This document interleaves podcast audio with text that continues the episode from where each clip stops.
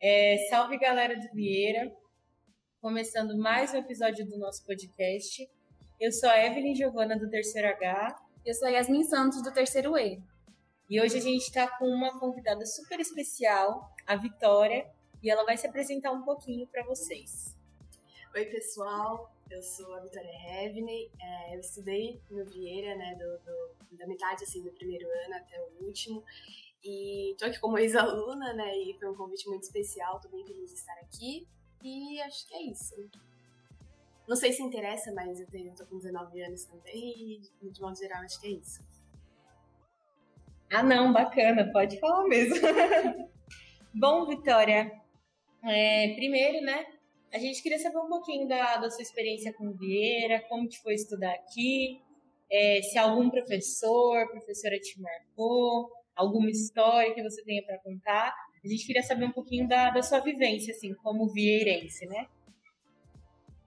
Nossa, de professores que me marcaram, acho que alguns, mas acho que dois que foram bem especiais, assim, para mim, foram no primeiro ano, o professor Fábio, de, aula de matemática, porque quando eu cheguei no Vieira, é, a galera já tava no ritmo, assim, né, do, do bimestre e tudo mais, tava no fim do bimestre, então, assim, eu vim de uma escola em que não existia isso de provão, por exemplo, e no Vieira tinha.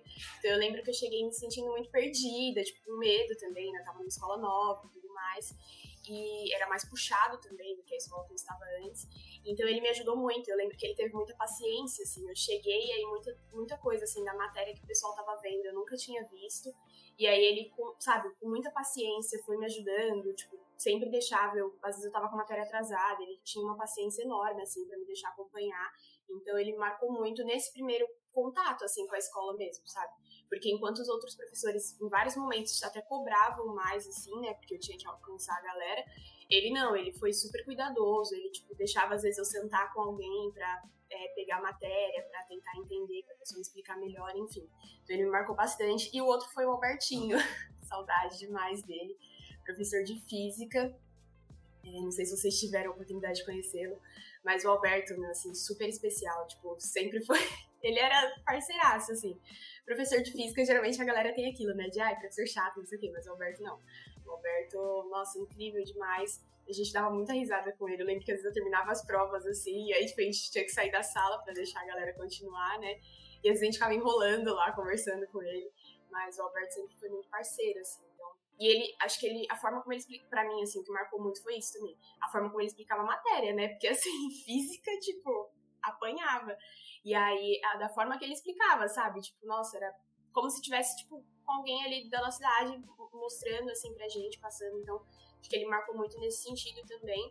E de sentar e trocar ideia mesmo. O Alberto sempre foi muito de boa, muito tranquilo sempre soube conversar com a gente, então professores que sabiam conversar sempre, sempre me marcavam, assim, né? Sempre me chamaram a atenção. E de história para contar, eu tenho uma que é muito negócio de tipo, ai, terceiro ano, a gente que manda na escola. É, no último ano, a gente fez. organizou, né, o um campeonato que teve interclasses. Porque a, a professora tava, tipo, já pra, dali uns anos, né? Ela falou, ah, eu não vou ficar aqui pra sempre, então é, tá na hora de vocês começarem a, a, desenvolver os projetos, né? Tá na hora de vocês tomarem a frente. E aí, cada turma meio que ficou responsável por uma coisa, sabe? Então, uma ficou responsável por, sei lá, cuidar da tabela, outra ficou responsável por, sei lá, sortear quais turmas iam jogar, enfim. E aí, a minha turma, que era o terceiro D, a gente ficou responsável pela segurança da. Porque teve até segurança, pra vocês verem o nível do negócio. pra, tipo assim, só entrar realmente quem era do terceiro ano, sabe? Pra não, não virar bagunça e a galera não. Né, tipo, primeiro e segundo ano cabulando, porque óbvio que todo mundo acaba fazendo isso. E aí eu lembro que quase deu briga, assim, gente, porque a gente ficava lá na porta, tipo, segura, achando assim, né, que era os maiorais da escola. A gente ficava lá na porta, tipo, organizando assim, quem passava se era do terceiro ano e tal. E aí, quem não era do terceiro ano, a gente virava e falava: não, pode entrar. Sinto muito, mas assim, não pode, você não é terceiro ano, não pode entrar. E aí eu lembro que os mais novos, a galera, né, primeiro e segundo ficava brava com a gente, porque, tipo, nossa, nada a ver, vocês são alunos também, que não sei o quê. A gente, tipo, não, mas é pro terceiro ano. E era uma forma da gente meio que, tipo, não, isso é só nosso, sabe? Porque a gente tá saindo e a gente quer ter algo especial. Mas, mano, a gente se sentia assim, porque falava, não, isso aqui é de terceirão só, segundo e primeiro que lutem, não vão entrar. então, isso é uma história que me marcou, assim, porque a gente dava muita risada depois. não, sério, foi incrível. Que bacana, né? É tão bom, assim, quando as pessoas marcam a gente, né? Principalmente nesse sentido dos professores, né? É um abraço também pro Alberto, né, que ainda tá por aqui. Ai, saudade, Alberto! Mas é isso, né? Bom ter coisas marcantes, né? É, é isso que constrói, né, a nossa história. Sim, sim. Vitória, você pode falar um pouquinho da graduação que você escolheu para fazer? Nossa, nossa, com muito orgulho. é, posso falar assim do começo, tipo, o processo todo, como vocês preferem? Pode sim, pode sim, né? É, fala o curso, né? Enfim, aí você uhum. pode ir abrindo. Tá bom. É, bom, eu escolhi cursar terapia ocupacional.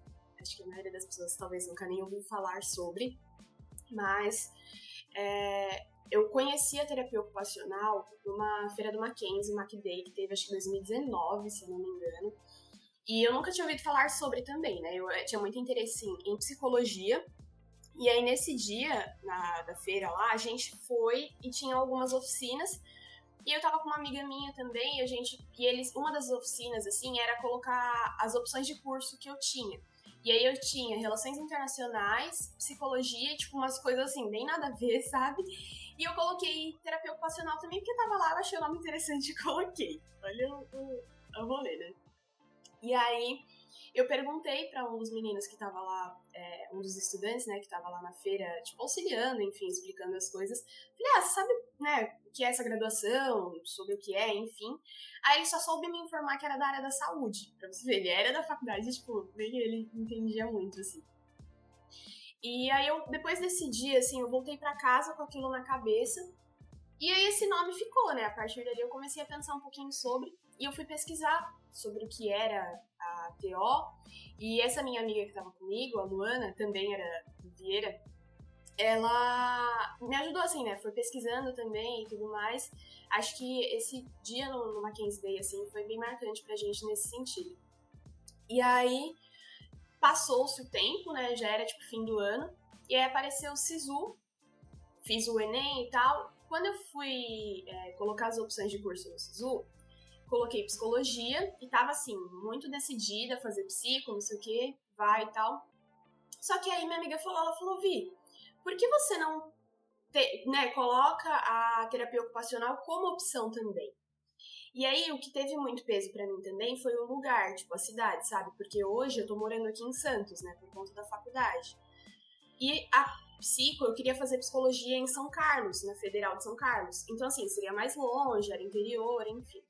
E aí minha mãe apoiou muito a decisão também. Ela falou: ah, por que você não, não tenta a Federal de São Paulo, né, Unifesp, que o campus é aqui na Baixada Santista, você vai ficar mais perto, você vai estar na praia, que é algo que você curte muito. E a terapia ocupacional começou a fazer um pouco mais sentido para mim, sabe? Não só pela localização, mas também pelo curso em si. E essa minha, amiga Luana, ela foi. Beijo, Luana.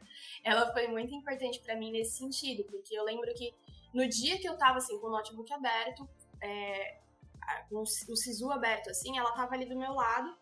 E para mim era uma mudança importante, né? Porque uma mudança, tipo, eu tinha certeza que eu queria psicologia, e aí a, a, terapia ocupacional tinha entrado na minha vida, sei lá, poucos meses, sabe? Eu não eu tinha pesquisado, mas ainda não, não conhecia tão bem.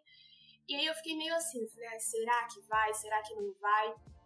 E aí naquele dia eu dei mais uma olhada em alguns vídeos de pessoas que tinham feito terapia ocupacional e tudo mais. E eu comecei a me identificar. Acho que ali eu comecei a me identificar um pouco com o TO, sabe? E essa amiga, a Luana, né, ela me deu um, um baita incentivo, assim, falou, amiga, acho que realmente é, é uma profissão muito abrangente, né, mais, eu acho assim, particularmente falando, mais abrangente do que a psicologia. Então, para mim, era algo que fazia sentido. É, e a TO, falando assim um pouquinho sobre a graduação, ela atua muito sobre a graduação, sobre a profissão, né, como um todo, é, o, o, nosso foco é muito o cotidiano do indivíduo.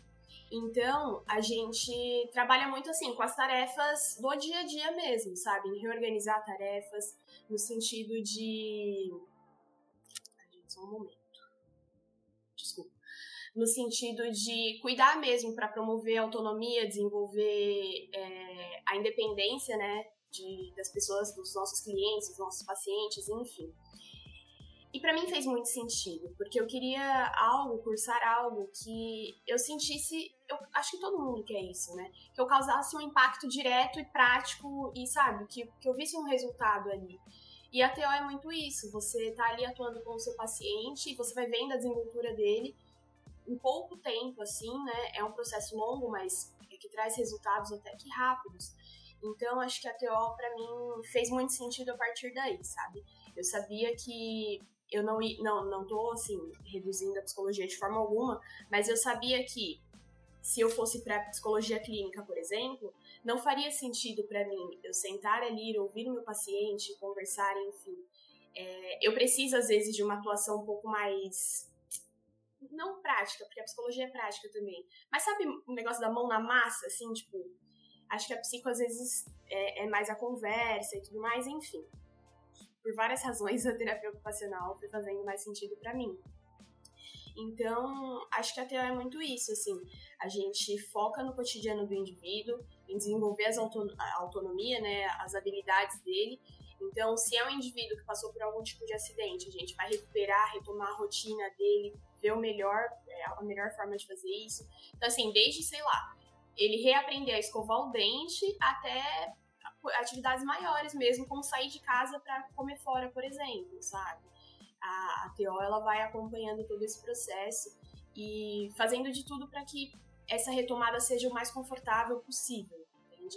Para que não seja algo brutal também. E a gente atua de outras formas também. A gente atua na prevenção, é, na saúde, né? Então, para que esses, por exemplo, no envelhecimento, para que é, o idoso ele não tenha um. Como eu posso falar? Para que ele não, não, não deixe de fazer suas coisas do dia a dia, sabe? Porque o idoso ele vai perdendo, né? Um pouco assim, a força muscular, ele vai perdendo, é, às vezes para de trabalhar quando se aposenta, enfim. Então a TO também pode atuar nesse sentido, de desenvolver atividades para mantê-lo ativo, para mantê-lo fazendo suas coisas, enfim. Então a gente atua aí em diversas áreas, com diversas populações, diversas faixas etárias, e é bem interessante, assim. Eu sou apaixonada, sou suspeita para falar e acabo falando bastante sobre. Não sei se tem mais alguma coisa que vocês querem que eu emende já. Na verdade, né, foi bom que você já foi respondendo. Você tirou umas 10 perguntas. Gente, eu falo demais. É, mas fica tranquila. Acho que uma curiosidade, né? Pelo menos eu não conheço o curso, né? A Yasmin, ela tem até mais propriedade, assim, para falar. mas, assim, é, quais são os espaços, né? Onde o terapeuta ocupacional pode, enfim, trabalhar, atuar? É, você já fez algum estágio nesse sentido também?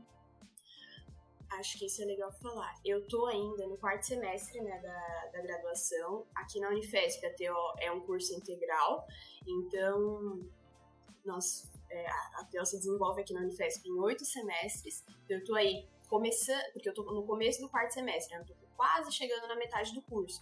Então ainda não tive oportunidade de fazer um estágio nem nada assim.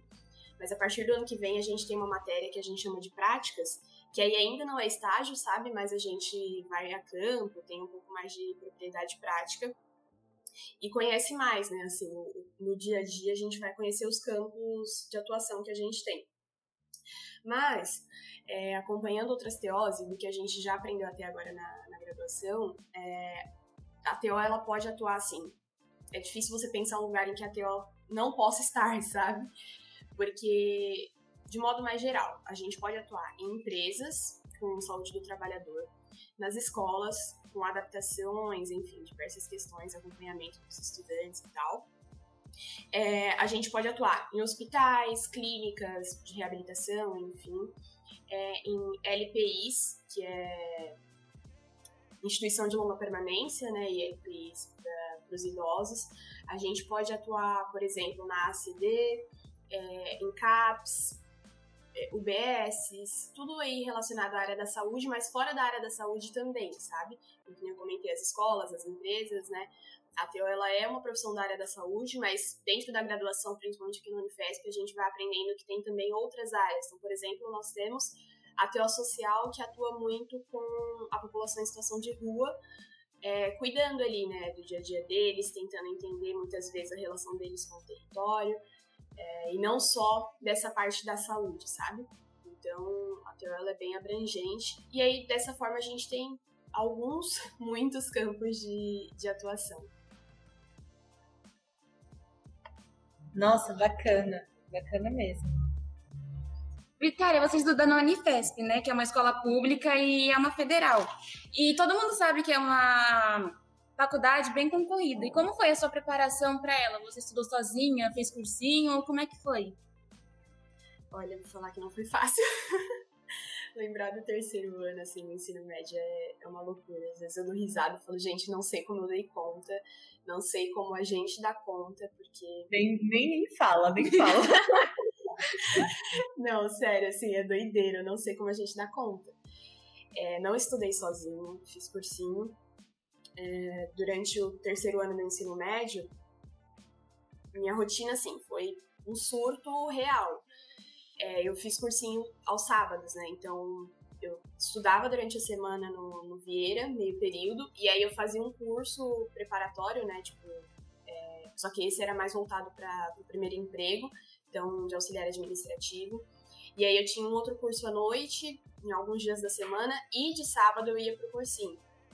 Só que assim, eu falo desse curso que eu fiz, é, foi até o, o PROA, né? é, esse curso preparatório que eu fiz para o primeiro emprego de auxiliar administrativo, ele teve uma importância muito grande para o vestibular na minha vida, pelo sentido da redação, sabe? Porque eu desenvolvi muita coisa do que eu usei na redação do Enem durante o PROA, porque a gente tinha né, algumas oficinas, algumas coisas assim voltadas para a escrita. E eu sinto que minha escrita melhorou bastante durante os seis meses que eu fiquei no PROA. E aí, aos sábados, eu ia pro cursinho, e aí eu ficava o dia todo no cursinho, né? Então, quando eu tinha, por exemplo, é... como fala, simulado, eu ficava, assim, até 9, 10, 11 horas da noite no cursinho, tipo, sabe, desde as 8 da manhã.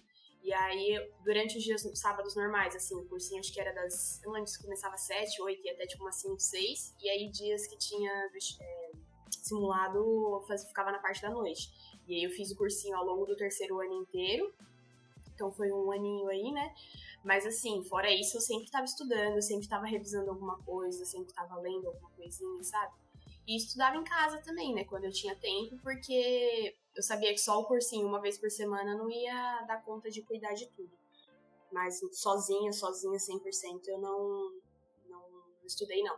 E aí eu fui me orientando pelas matérias do cursinho mesmo, e o que eu pegava, sabe? Pra, eu sempre tava de olho também na internet, o que isso, sabe? Essas coisas clássicas que a gente faz, né? De tipo, que ver pro Enem, enfim, essas coisas. Sim, sim.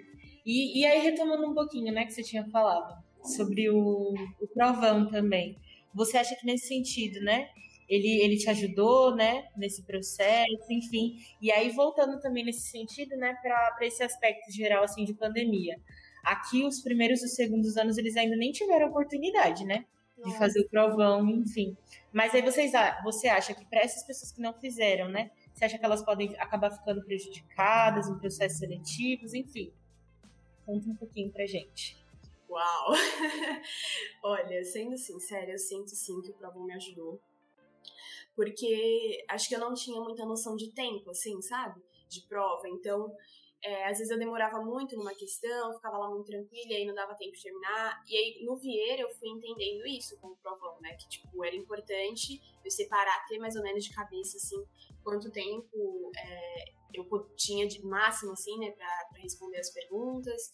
Então eu fui conseguindo calcular melhor isso, porque na hora ali você não tem um relógio, você não tem nada que te ajude a controlar. É você, tipo, aquele tempinho que eles vão tirando lá então, é isso. Então, o Provon me ajudou bastante nesse sentido. Sobre a galera ser prejudicada, é, é, é uma pergunta delicada, assim, porque eu sinto que o Provon me ajudou, mas não sei se a galera seria prejudicada? Porque acho que assim, óbvio que tendo algo da escola, né, a gente acaba sendo quase que obrigada a fazer. Mas se o pessoal se dedicar, sabe, tentar estudar um pouquinho por conta, tentar, que nem essa questão de tempo de prova mesmo. Mesmo em casa, dá para você ir tendo uma noção, vai fazendo alguns simulados, vai fazendo algumas coisas, já que vocês não estão tendo é, como fazer o provão pela escola, vai tentando fazer isso em casa, sabe? Se virar mesmo com, com o que tiver. Porque é, ajuda muito, mas eu acho que existem outras formas da gente compensar essa falta, sabe? Então, não sei se seriam prejudicados, mas sinto sim que o Provon é um, uma ajuda a mais, assim, é um auxílio a mais. Então, se eu pudesse dar alguma dica, seria essa, sabe? De em casa mesmo tentar com o que tiver. Você tinha comentado que é, o curso de terapia ocupacional é período integral. E como é que você consegue separar o, é, é o tempo de lazer e o tempo de estudar? Ai, gente, essa pergunta é um gatilho. Porque eu me faço ela todos os dias. Como separar, como, sabe, tipo, cuidar, assim, de um tempo para descanso, um tempo para lazer e, um tempo para estudo. É muito difícil. Sendo bem sincera com vocês, assim, acho que essa é uma das minhas, das minhas maiores dificuldades. E para mim é muito um confronto todos os dias, assim, porque a TO cuida muito disso mesmo, sabe? De, tipo, a importância de cada área da nossa vida. Então, a importância do lazer, a importância do estudo, do trabalho, enfim. E aí eu fico, meu, chega a ser hipocrisia da minha parte. Eu tô fazendo TO e eu não consigo administrar minha rotina, é uma loucura. Mas o que eu faço é meio que me obrigar, às vezes, a parar. Assim, é isso. Porque, que nem chega à noite, às vezes eu quero, ao invés de deitar para ver uma série, eu quero ler algum texto para adiantar o texto, sabe, que eu tenho que ler pra semana, assim, a matéria que eu tenho naquela semana. E aí eu falo, não, vai fazer alguma coisa que não seja da faculdade.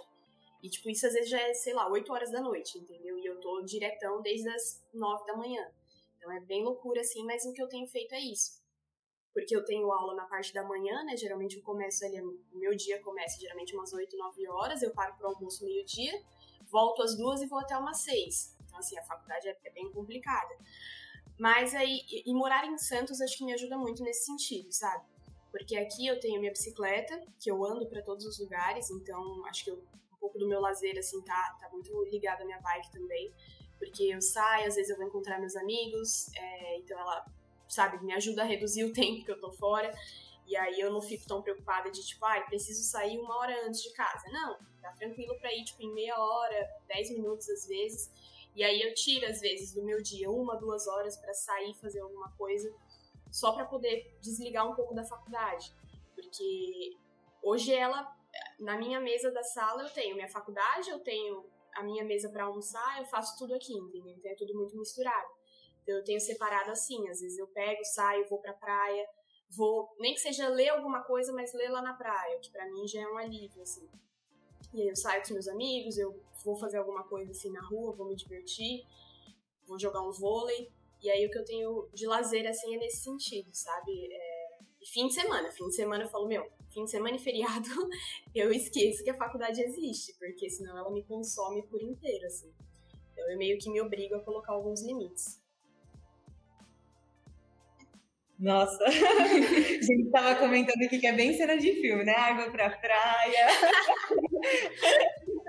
Olha, vou, sendo bem sincera, eu me sinto muito privilegiada por morar nessa cidade. Não, não posso negar, porque assim, é estressante por causa da faculdade, mas é muito gostoso ter esse alívio aqui perto mesmo, sabe? Tipo, ver, às vezes eu tô muito cansada, eu falo, meu, largo tudo aqui, vou dar uma voltinha, vou molhar o pé na água, então é, ajuda bastante. Sim, sim. É, e aí você falou também, né? Com certeza essa parte do lazer ela, é, ela é bem importante, né? Até pra nossa mente também, porque imagina, né? Você fica tão assim, faculdade, faculdade, aí você chega lá, só acaba enlouquecendo. É, exato. Não, e perde todo o rendimento também, né? E não adianta nada. Sim, sim, com certeza. Mas assim, essa questão, né? Você falou também um pouquinho de mudança, né? Que a sua mãe até apoiou, né? Você ir pra uhum. Santos, enfim. Mas aí nessa questão financeira, como que foi? Você mora sozinha? Como que são as coisas? Ai, gente, vocês estão cheios das perguntas difíceis. Olha, a questão financeira é um ponto extremamente delicado. Porque, não, assim, brincadeiras à parte, é, eu vim pra cá, eu não consigo trabalhar, né, pelo fato da faculdade ser integral, então é bem, bem difícil trabalhar assim. O que a galera às vezes faz aqui é um bico, sabe, em bar, essas coisas, ou fim de semana, pega alguma coisa para fazer. Mas aí é isso, o tempo que você tem para descanso você vai trabalhar, entendeu? Então é bem delicado. Por enquanto eu não, não tô trabalhando com nada, assim, tô, tô, realmente focada só na faculdade, ainda consigo, né, ficar focada só na faculdade. É, hoje eu tenho, recebo um auxílio da faculdade, porque eu moro em uma república aqui, né? Eu moro com mais duas meninas. Não, não daria conta de morar sozinha, assim, porque as coisas por aqui são bem caras. e aí eu divido apartamento com mais duas meninas. E é isso, assim, né? E aqui a gente tem os gastos, falando da parte financeira, a gente tem gasto com transporte, gasto com, com alimentação. Então, viver aqui não é muito barato, sabe? Morar aqui em Santos não é muito barato. E acho que é isso, assim, de as oportunidades que a gente tem dentro da faculdade de ter alguma, algum auxílio, alguma coisa, é o auxílio PAP, né? Que é para para pessoa em situação mais que tem uma, uma situação financeira mais complicada. Aí tem as bolsas também de pesquisa, de iniciação científica, que às vezes o pessoal consegue. Eu mesmo, logo logo, se tudo der certo, vou ter a minha, porque também. E são as formas que a gente vai conseguindo, sabe? Porque para quem estuda integral, geralmente é essa forma que a gente consegue uma renda. Ou você começa a fazer algo para vender, que muita gente faz também, sabe? Abre seu negócio por aqui, de, ou vender doce, ou vender, tipo, bijuteria, vender a sua arte, enfim, coisas assim. Porque todo mundo que tá por aqui geralmente não, não tem um trabalho é, fixo, assim, sabe? De período integral, enfim. Mas é isso, minha mãe apoiou, mas a gente passa apertadinho para eu conseguir ficar aqui. É. a, vida, a vida do universitário não é fácil. Vida, não, o universitário pobre ele sofre muito, viu? gente. Não é fácil, mas a gente vai levando. E como é morar assim numa república, né? Dividir assim, às vezes, com até quem você não conhece, né? Uma casa, enfim. Sendo muito sincera, eu vou falar que eu tinha muito medo, viu? Porque quando eu vim pra Santos, gente, juro, porque a vida inteira eu tive meu quarto só pra mim, sabe? Então eu ficava, meu, será que eu vou me adaptar? Tá bem coisa de menina egoísta. não, não é, mas é que, tipo, sei lá, né? Uma mudança de rotina muito grande, assim. É, quando eu vim pra cá, eu não tinha nem 18 ainda, tava com 17. Então eu me sentia quase uma criança ainda, sabe? De tipo, nossa, eu vou pra outra cidade, tipo, vou morar com gente que eu nunca vi na vida. Como vai ser isso? Mas eu dei muita sorte, assim. É, eu tô morando com as mesmas meninas, né, desde o começo da faculdade.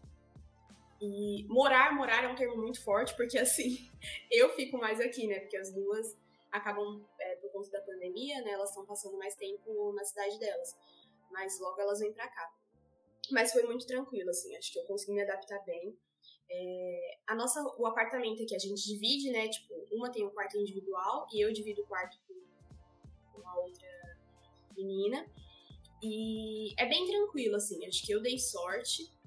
A gente encontrou, assim, o nosso jeito de fazer funcionar, sabe? Porque dividir, que nem no meu caso, eu sempre dormi sozinha, né? Sempre tive um quarto individual. E aí ter que dividir o quarto com alguém, eu falei, meu Deus, como vai ser isso, né? Tipo, dividir a minha privacidade com outra pessoa. Mas assim, é isso, que nem a gente tava falando anteriormente sobre a questão financeira. Tipo, não tem como. Tem alguns caprichos que a gente abre mão, sabe? Quando, quando entra na faculdade. Porque você vê que fala, meu, pra eu continuar aqui eu preciso abrir mão disso. E é isso, tá tudo bem. Então, hoje, assim, divido o quarto com ela, é super tranquilo. É, morar em. A gente mora só em três, então acho que isso também ajuda a ser mais de boa. O apartamento tem um tamanho legal, assim, então a gente tem. Cada um tem seu espaço para estudar e tal.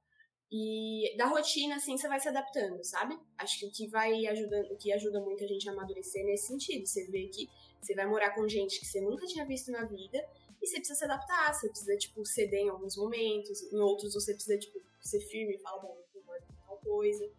Mas é meter as caras e, e tentar, assim. A gente se conheceu pelo grupo da nossa turma, né? Logo que a gente entrou, nós estávamos procurando, todas estávamos né, pensando em, em vir, vir para cá, morar e tal. E a gente falou, ah, e se a gente montasse a nossa, né? Porque tem algumas repúblicas que já são prontas e aí você só aluga a vaga. Mas a gente falou, ah, e se a gente montasse uma do zero? E assim a gente fez. Então a gente vai dando a nossa cara aqui para casa e, e é isso, assim, a gente vai se organizando como, como dá. Mas eu me adaptei bem, assim, acho que não tive grandes problemas. É muita responsabilidade, mas vai dando certo, sabe? É, importante é dar certo mesmo. Tem que dar. É. Vitória, você pretende morar aí em Santos definitivamente ou você tem vontade de voltar para SP ou se mudar para algum lugar específico? Ai, gente, vocês, hein? vocês pegam assim, ó, as perguntas que eu me faço todos os dias, vocês pegam e estão fazendo para mim também. não sei, sendo assim, muito, muito, muito sincera, não sei. Eu me, acho que eu me encontrei muito aqui em Santos. É, a vida inteira eu morei em São Paulo, né? Então, assim, a loucura de São Paulo, a correria. É, que nem eu falei para vocês, eu saí de uma rotina do terceiro ano em que eu não. O negócio do lazer mesmo para mim era quase inexistente, porque eu ficava de segunda a sábado, domingo, tipo, eu tinha algumas coisas para fazer também, então eu quase nunca parava. E eu vim dessa rotina muito maluca para duas semanas que eu vivi aqui em Santos, porque 2020 logo a pandemia chegou, né? Então eu consegui aproveitar, sei lá, umas duas semanas de aula de, da cidade só, antes de voltar, ter que voltar para São Paulo. E essa quebra, assim, de tipo, terceiro ano do ensino médio, a loucura que foi, para a rotina tranquila que eu tive aqui em Santos, mesmo com a faculdade sendo integral, a gente tem muito isso que eu falei, sabe? De tipo, às vezes tá muito cansado, você dá um pulinho na praia, já dá para relaxar. Você, fim de semana, você tipo, vai com os amigos, assim, sai para algum lugar, dá pra curtir, assim. Aqui é tudo muito perto, então eu consigo fazer tudo de bicicleta. Isso para mim é muito bom. Então, Santos acho que arrebatou meu coração, assim, pela tranquilidade, sabe? Porque eu tenho acesso a muita coisa numa cidade que não é tão grande e tão estressante quanto São Paulo. Então, por essa razão, acho que eu ficaria aqui tranquilamente. Só que eu também tenho uma, um negócio da inquietude, sabe? Eu não consigo parar quieta. Então, eu tô aqui fazendo a graduação ainda, já pensando, sei lá, numa pós, num, em algo assim que eu, que eu quero fazer mais pro futuro. E aí não sei, já pensei, será que eu vou para São Carlos fazer uma especialização? Já pensei em tipo ir para outros lugares. São Paulo, talvez eu voltaria, porque né, tipo, a gente tem alguns campos de estágio também que são em São Paulo. Terminando a faculdade aqui, não sei se vou conseguir me manter aqui financeiramente falando, né, porque eu teria que conseguir um emprego. Então, talvez eu voltaria para São Paulo meio que por necessidade, sabe? Se tipo, ai, não tô conseguindo me sustentar, vou ter que voltar para casa dos meus pais, pelo menos por um tempinho. Aí acho que eu voltaria a morar em São Paulo.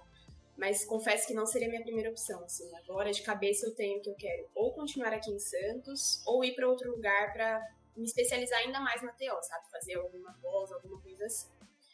Mas certezas eu não tenho nenhuma, gente. nenhuma, nenhuma. ai, ai.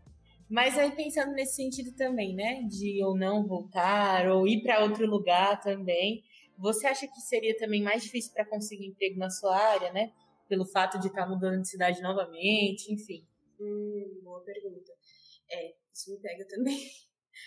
Porque eu acho que assim, para mim é muito difícil, porque eu meio que abri mão do meu primeiro emprego para vir para a faculdade integral, sabe? porque eu vi a maioria dos meus amigos saindo do ensino médio e começando a trabalhar, e isso era o que eu pensava em fazer também. Só que aí quando eu passei na Unifesp, eu falei, meu, não sei se eu posso perder essa oportunidade, sabe? Tipo, vai ser difícil, eu não vou poder trabalhar, né, integral, assim, mas eu quero fazer essa faculdade. E aí eu já tive, já meio que abri mão, né? Falei, tipo, do primeiro emprego pra vir pra cá. E aí eu fico muito nisso, porque se eu for continuar estudando, é, eu consigo trabalhar, mas não vai ser da mesma forma, né? Porque eu vou ter que dedicar um bom tempo aí à, à minha pós. Então é outra coisa que eu ainda não sei, assim. Eu acho sim seria mais difícil eu conseguir emprego, porque porque assim, aqui em Santos, querendo ou não, eu acabo tendo alguns contatos, conheço já mais ou menos os lugares, né? Onde daqui a alguns anos eu conseguiria algum emprego. Em São Paulo também, se eu voltar para São Paulo, é, São Paulo por ser, né, uma das maiores cidades aí, tem muita oportunidade, então seria mais tranquilo de eu conseguir. Só que se eu for para São Carlos, por exemplo, não sei nem como funciona isso lá, sabe? Então, com certeza seria mais difícil. E isso tem muito peso para mim, porque não vai dar para eu ficar dependendo dos meus pais para sempre, né? terminando a graduação, eu preciso já de um emprego, preciso arrumar alguma coisa. Então, talvez isso vai ter um peso, assim, na hora de decidir se eu volto para São Paulo, se eu fico aqui, se eu vou para outro lugar. Pensar que talvez eu precise parar um pouco, né, para conseguir me firmar, me estabilizar aí na, na profissão, começar de algum lugar, sabe? Sim, seria bem mais difícil eu ficar mudando assim. Acho que dificulta de conseguir um emprego, sim. Sim, sim. E Vitória, como que ficou a sua relação com a sua família? Você consegue é, ver eles frequentemente ou como é que funciona? Ah, eu achei que minha relação com a minha família ia ficar mais complicada, sabia? Porque todo mundo fala, né? Ah, sair de casa melhora a relação familiar e tal. Mas eu achei que ia ficar mais complicada porque eu sempre fui muito apegada à minha mãe, principalmente, né? Eu moro com minha mãe com, com meu pai, mas eu sempre fui muito grudada, assim, com minha mãe. Eu achei que ia dar uma. Sabe, tipo, deixar a relação mais fria, sei lá, mas não. É, tem dado muito certo, assim. Não é fácil, né? Tipo, eu não consigo vê-los como eu queria, assim, todo fim de semana. Porque, por dinheiro mesmo, sendo bem sincera, assim, é pela questão da grana. Porque eu consigo ir pra São Paulo uma, duas vezes no mês, assim. E São Paulo tá, sei lá, uma horinha daqui, mas eu não subo todo fim de semana. E aí, às vezes, acontece assim, tem, sei lá, que nem teve aniversário da minha tia, às vezes tem aniversário de alguém, e aí, tipo, eu vejo todo mundo lá, sabe, junto, e eu aqui, então isso às vezes dá uma balada, assim. Mas minha família, meus, tanto meus pais, né, quanto assim, minha tia, meu tio, que moram ali perto também, são muito parceiros, então, às vezes eu não consigo subir, ou eles descem, ou desce só minha mãe, mas a gente tá sempre tentando se manter em contato, sabe? A gente se fala todos os dias, é, eu ligo para casa sempre que possível, porque é isso, quando você tá longe assim, por mais que a gente queira muito, é, acho que todo mundo tem, né, então, ou a grande maioria, principalmente a gente que tá no ensino médio e tal, fala, nossa, quero sair de casa, quero ter minha vida e tal, mas quando você sai, é, até você se adaptar, sente, né, dá, bate assim, muita saudade. Acho que principalmente quando você vê todo mundo junto, você fala, nossa, queria estar tá lá também, mas não posso, sabe? Então é difícil, mas a gente vai encontrando algumas estratégias para lidar com isso, sabe? Então minha relação com eles hoje é bem tranquila. Acho que eles a questão da confiança também, né? Tipo, de confiar que eu tô bem, de confiar que eu tô me virando aqui.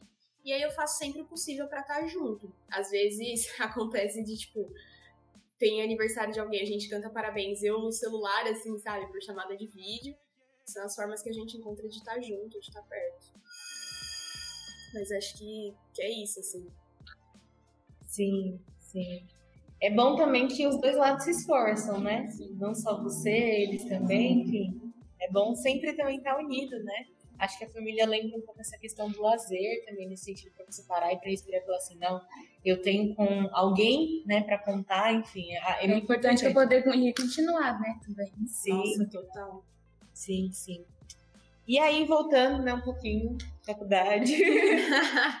Como que é a grade, assim? Eu tava conversando com a Yasmin, a, a, ela tá muito né, nesse meio, assim, entre a psicologia, entre a fisioterapia, uma junção, enfim, como que funciona essa questão da grade? Ou, ou depois até uma outra pergunta nesse sentido. Quando você, quando falou assim, ai, é, eu tô fazendo TO, as pessoas ficam, o que que é isso? é muito mais fácil de falar assim, ah, eu tô fazendo fisioterapia, tô fazendo psicologia, como que é pra você, assim, como você lida com isso? Eu acho que. Vou responder essa primeiro e depois eu vou pra questão da grade. Eu acho que agora, depois de um ano e meio de curso, eu tenho mais facilidade, sabe, pra, tipo, responder essa pergunta, porque eu acho que eu vou entendendo mais a, a TO em si, eu vou me identificando mais, vou me reconhecendo mais enquanto terapeuta ocupacional. E aí acho que isso vai me dando, né, é, firmeza, assim, pra falar, tipo, não, não, não é, tipo, não tô fazendo fisioterapia e não tô fazendo psicologia, é terapia ocupacional, sabe? Pra, pra diferenciar. Mas dentro da faculdade mesmo a gente brinca, fala, meu, tô na faculdade há dois anos e não sei explicar o que é terapia ocupacional ainda. E, tipo, os nossos veteranos brincam com isso também, porque a gente leva muito isso na brincadeira, mas acaba sendo uma questão séria, né? De que a gente luta muito pelo reconhecimento da nossa profissão também, por entender que a fisioterapia é de extrema importância, a psico é de extrema importância, mas a TO, ela tá ali no meio do caminho, assim, que nenhuma das duas profissões consegue alcançar, sabe? Como toda profissão, né? A TO tem sua singularidade. Então, por isso que ela é tão importante. quanto à grade, acho que tem muito link assim com essa com a pergunta dos, dos né, da TO entre psico e físio. É, a nossa grade ela é muito diferente, por exemplo, das duas, das duas outras graduações, sabe?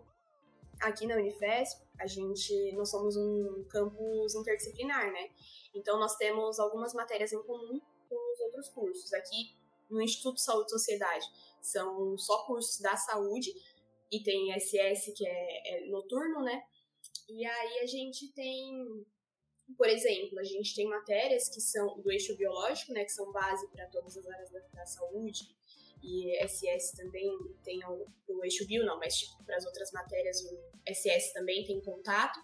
E aí nós fazemos isso, então acho que isso vai ajudando muito a, a constituir a gente enquanto é, profissional da saúde, sabe?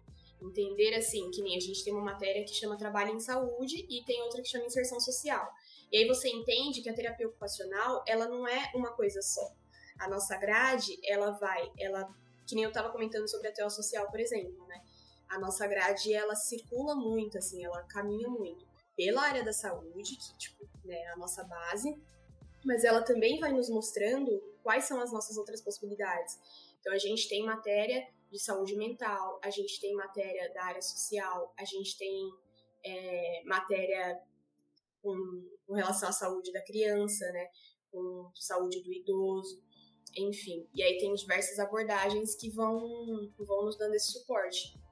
E aí na nossa grade, essa, esse semestre mesmo, eu tenho três, três matérias do eixo comum, né? Que são matérias que eu faço com os outros cursos.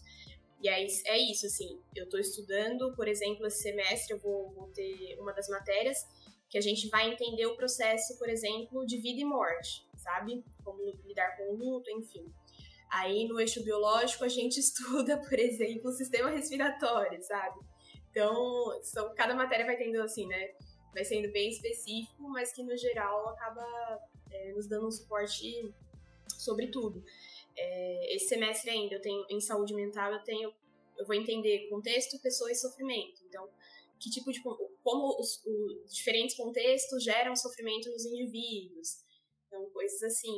E aí eu tenho também uma matéria que é tipo estatística, sabe? Que é tipo, você fala, nossa, nada a ver com a terapia ocupacional, mas é importante principalmente para a parte de, de, pesquisa, né? Então, a nossa grade ela é bem diversificada, sabe? E aí a cada ano ela vai vai afunilando, né? Ela vai ficando mais específica. Então, no primeiro ano eu tenho bem mais matérias, né? Tipo, em comum com outros cursos. E aí no último ano, no terceiro já, são matérias bem específicas voltadas para TO.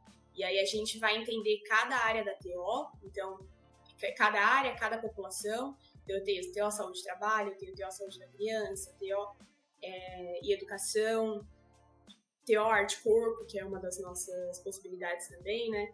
Trabalhar com recursos manuais, enfim, é, artesanato, essas coisas, como uma forma de processo terapêutico.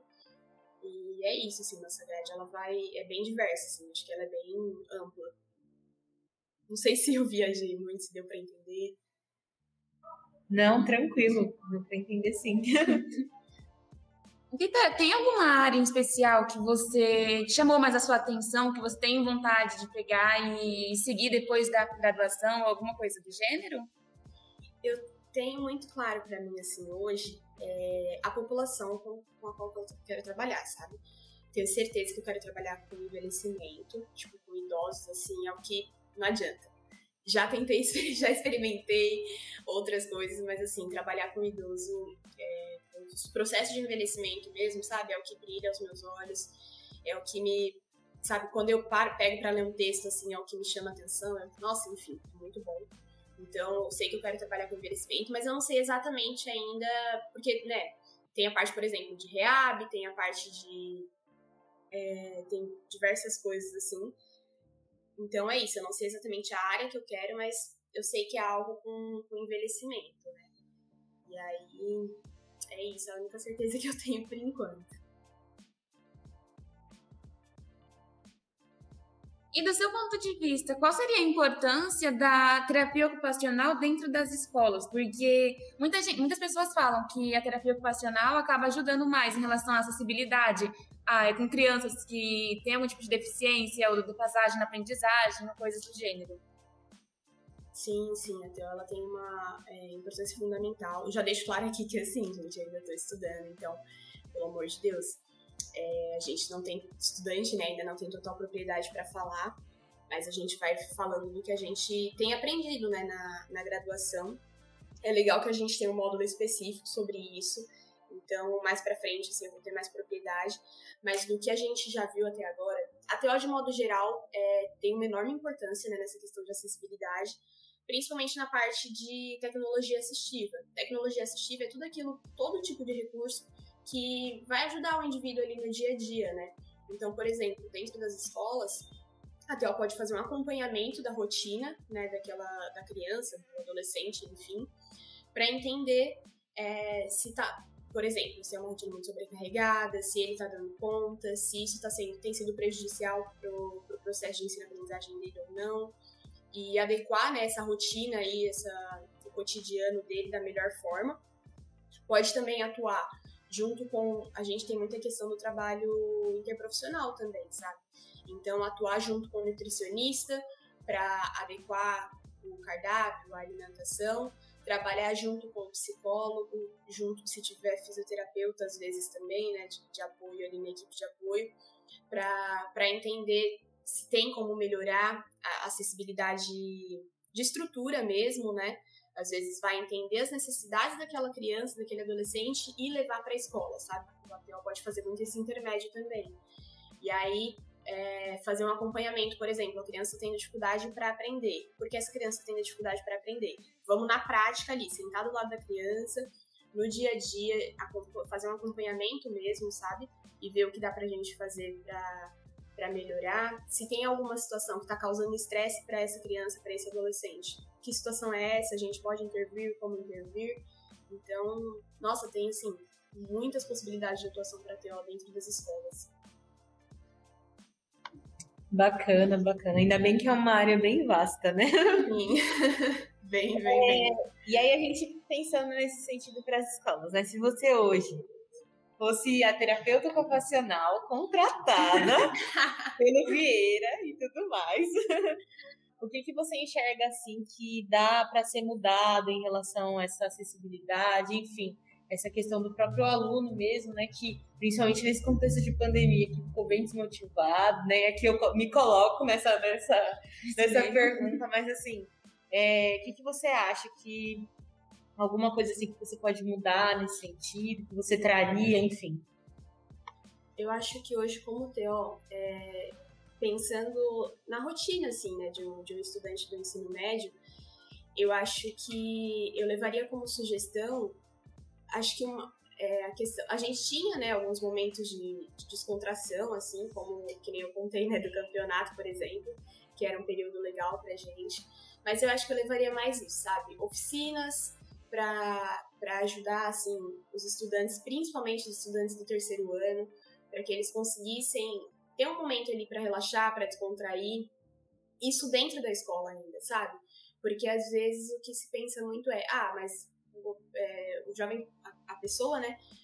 O adolescente só fica aqui na escola, tipo, meio período, cinco dias na semana. Ele tem muito tempo fora da escola. Só que às vezes esse tempo que ele passa fora da escola, ele tá também estudando, ele tá fazendo outras coisas, está trabalhando. Então, dentro da escola é possível você cuidar da saúde mental dessas pessoas, é possível você cuidar da saúde mesmo, porque quando a gente fala do lazer, por exemplo, a gente tá falando de saúde, entendeu?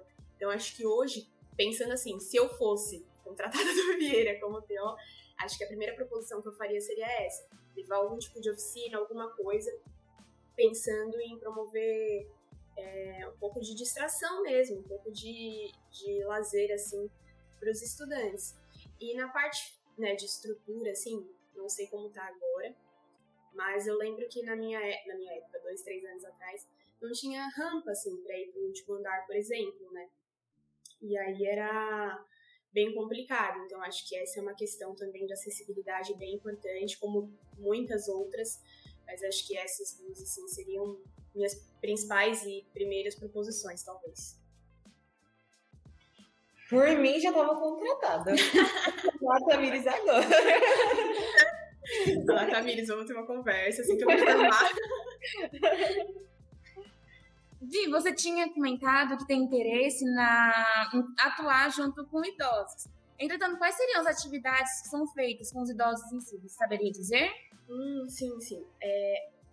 Aí, mais uma vez, é muito abrangente. A gente tem a possibilidade de atuar assim, diretamente com o idoso, tem a possibilidade de atuar, por exemplo, com o cuidador familiar desse idoso, sabe? Então, tem algumas possibilidades de atuação.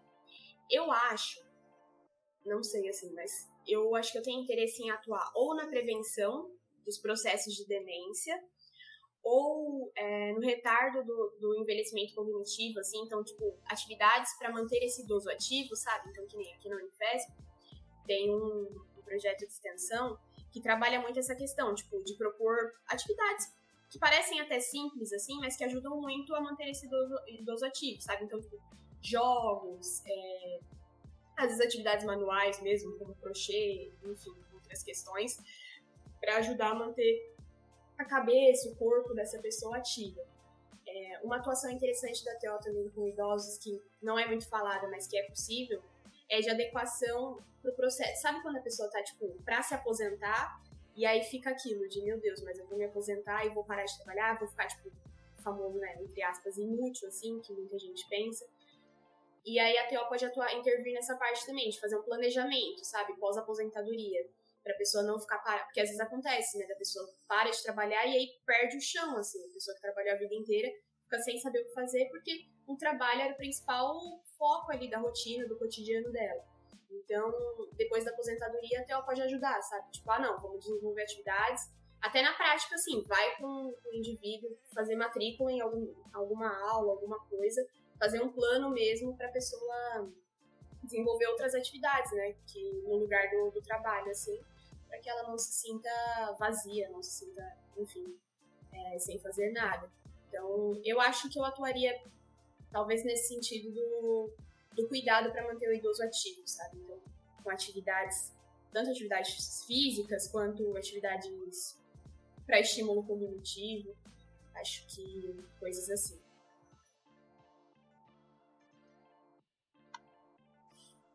A, a terapia ocupacional eu tava vendo, ela ainda tá, tipo, bem assim no comecinho do crescimento. E, tipo, muitas, é, muitas faculdades ainda não oferecem no curso e tudo mais, que eu cheguei a dar uma pesquisada. Só que, tipo, mesmo que esteja, sabe, tipo, nesse período de crescimento, você acha que é uma profissão que vale a pena, tipo, tanto em relação a campo de atuação quanto financeiramente falando? Essa é uma pergunta difícil. Porque assim, eu confesso para vocês que a gente brinca, brinca e é verdade, né, que a TO é um, um mundo ainda muito pequeno, sabe? Então, é, os profissionais, assim, já atuantes, já formados, com quem eu tenho mais contato, são sempre ou professores, docentes, né, tipo, de universidades que vêm é, dar alguma aula pra gente, ou pessoas que já estão há muito tempo formadas, sabe? Eu tenho pouco contato com profissionais que se formaram, sei lá, no máximo cinco anos, entende? Então, e assim, quando a gente busca projeção salarial, essas coisas assim, gente, pelo que a gente encontra, a gente queria que fosse mais, né? Mas assim, é um, é um valor que para quem tá começando é ok. Só que eu confesso que eu não sei, porque na prática a gente não sabe, assim, não consegue ter tanto contato, né? Mas eu acredito muito, é, não só financeira, pensando no lado financeiro, né? Mas eu acredito muito na terapia ocupacional. Acho sim que é uma profissão que vale a pena é, ser mais divulgada, vale a pena a gente falar mais sobre, né? Para que outras pessoas conheçam, porque tudo isso vai interferindo também, sabe? Então, se a é mais reconhecida, automaticamente é, tem essa questão do salário que vai aumentar, porque né, outras instituições que não, fora as que já, já contratam, vão querer contratar, a TEL vai ocupar mais espaços. Enfim, tudo isso tem muita importância. Então, acho que tudo isso começa pela divulgação e pelo reconhecimento mesmo da profissão, sabe? Mas, assim, defendendo a minha escolha, eu acho que vale sim muito a pena. É, confesso para vocês que eu não esperava que ia me encantar tanto pelo curso. Não é fácil, mas, assim, é um curso que acho que muda muito a gente porque você passa a olhar o mundo de outra forma, você passa a enxergar as pessoas de outra forma, sabe? Sempre você entende que tipo ninguém é só um, uma massinha de modelar, né? Você entende que a autonomia é de extrema importância, to, toda oportunidade que a gente tem, a gente tenta estimular a autonomia, a independência do indivíduo. Então, acho sim que a escolher fazer terapia ocupacional é, é uma boa escolha, sim. Eu acho que, que vale a pena. Até porque a gente tem possibilidades de especialização também, tem, sabe, várias formas de, de, de ir atrás, né, pra, pensando na questão salarial, assim, para aumentar e para ter uma, uma renda aí legal.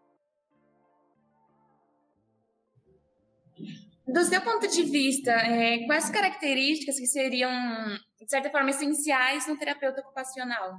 Uma boa escuta. De cara, sim. importante, importante.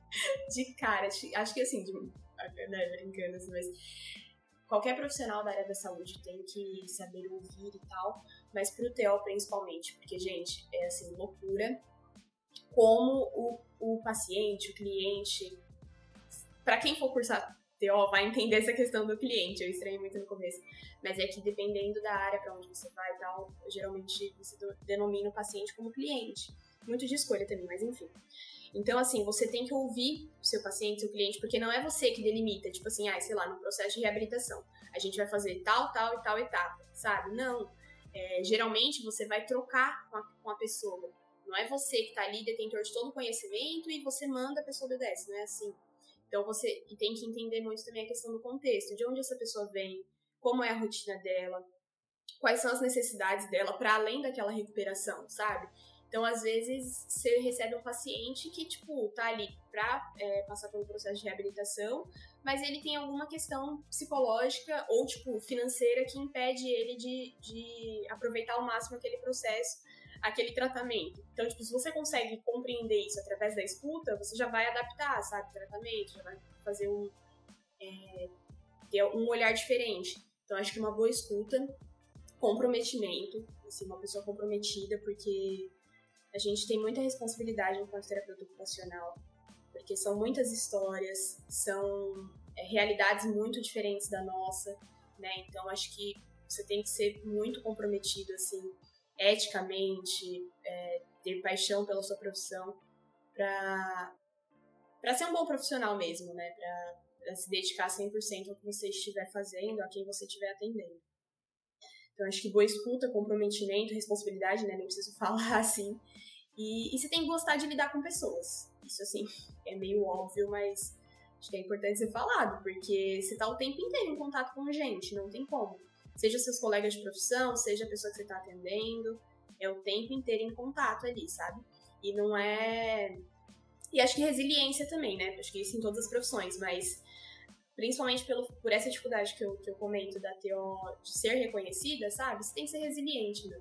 Porque não é todo lugar que vão te respeitar, não é todo lugar que vão te aplaudir quando você chegar. Não é assim.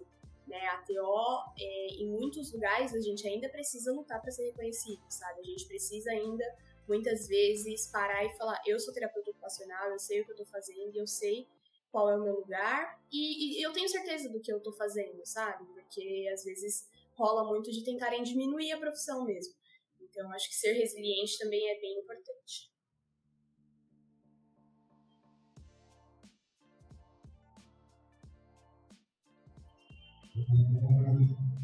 Sim, sim, nossa. É, é realmente né, uma área bem profunda, bem, bem bonita também, né?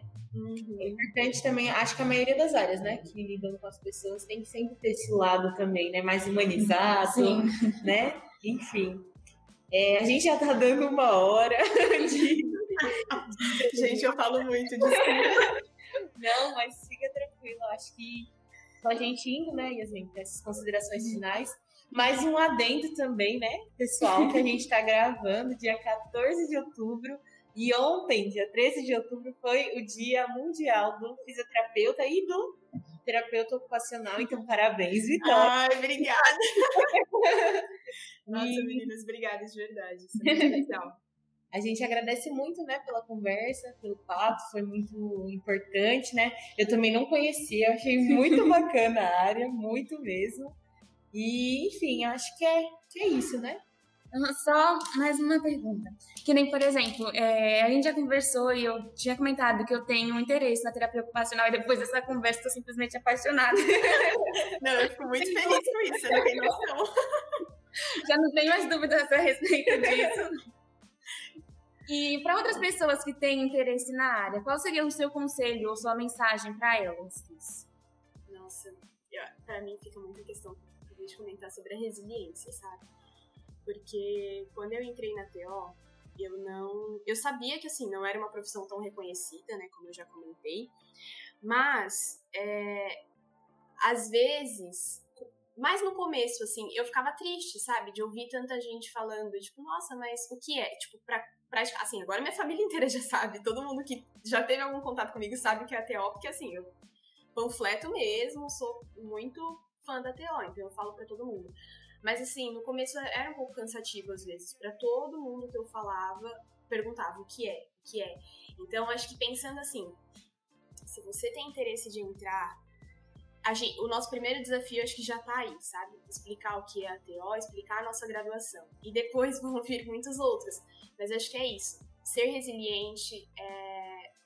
e, e, e, ver se é isso mesmo que você quer. A TO, acho que ela arranca muito, assim, puxa muito a gente, não só pelo coração, mas pelo impacto que a gente pode é, causar na vida das pessoas. Então, se você realmente quiser isso, vai, sabe? Se joga, porque vale muito a pena, de verdade. É, ter escolhido essa graduação, acho que foi uma das melhores decisões que eu tomei. Não me vejo hoje fazendo outra coisa da vida. Então, se joga, porque assim, se arrepender, acho que você não vai, não, viu? e se se arrepender, pode me cobrar. Pode falar, nossa, Vitória, você falou que eu não ia me arrepender. que a gente conversa. Mas acho que é isso. Então, acho é, é isso. eu posso. Meninas, deixa eu aproveitar para perguntar. Yasmin, você lembra da feira de profissões que eu mandei? Você acha que dá para falar aqui ou melhor não? Acho que pode falar sim. Porque esse, esse episódio vai ao ar quando, vocês sabem? Ai, ai. Pergunta muito difícil. Ai, porque, não, eu tô pensando porque, tipo, a feira de profissões da Unifesp vai rolar agora, dia 22 e 23 de outubro. Sim. Só que aí, se, tipo, o episódio for ao ar depois, aí nem dá tempo, entendeu? Sim, sim. Não, mas pode falar, né? Qualquer coisa a gente pede pro professor. Só tem um episódio na sua frente, tá. mas aí a gente pede pro professor adiantar, também tem problema. tá bom. Bom, vou falar também de, de, forma que, se caso não já tiver passado, dê pro, pro pessoal ver. Bom, pessoal, só pra, aproveitando para divulgar, é, vai rolar a feira de profissões, ou dependendo de quando o episódio sair, já vai ter acontecido, né? É, dia 22 e 23 de outubro. As inscrições são feitas pela, pelo site feiradeprofissões.unifesp.br. Vale muito a pena para quem tiver interesse, e não só na Unifesp, mas de modo geral para conhecer né, os cursos que a gente tem.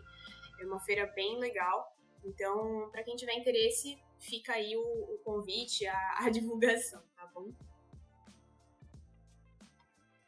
Então é, é isso. É isso. muito obrigada, Vitória. Muito obrigada pela conversa, foi muito importante, né? Enfim. Demais, é... tô apaixonada por professor. Você não tem noção da minha felicidade, né? é verdade. A gente espera ter chegado a muitas pessoas, né? Que as pessoas também se interessem por esse curso. E, enfim, é isso. Muito, muito obrigada mesmo.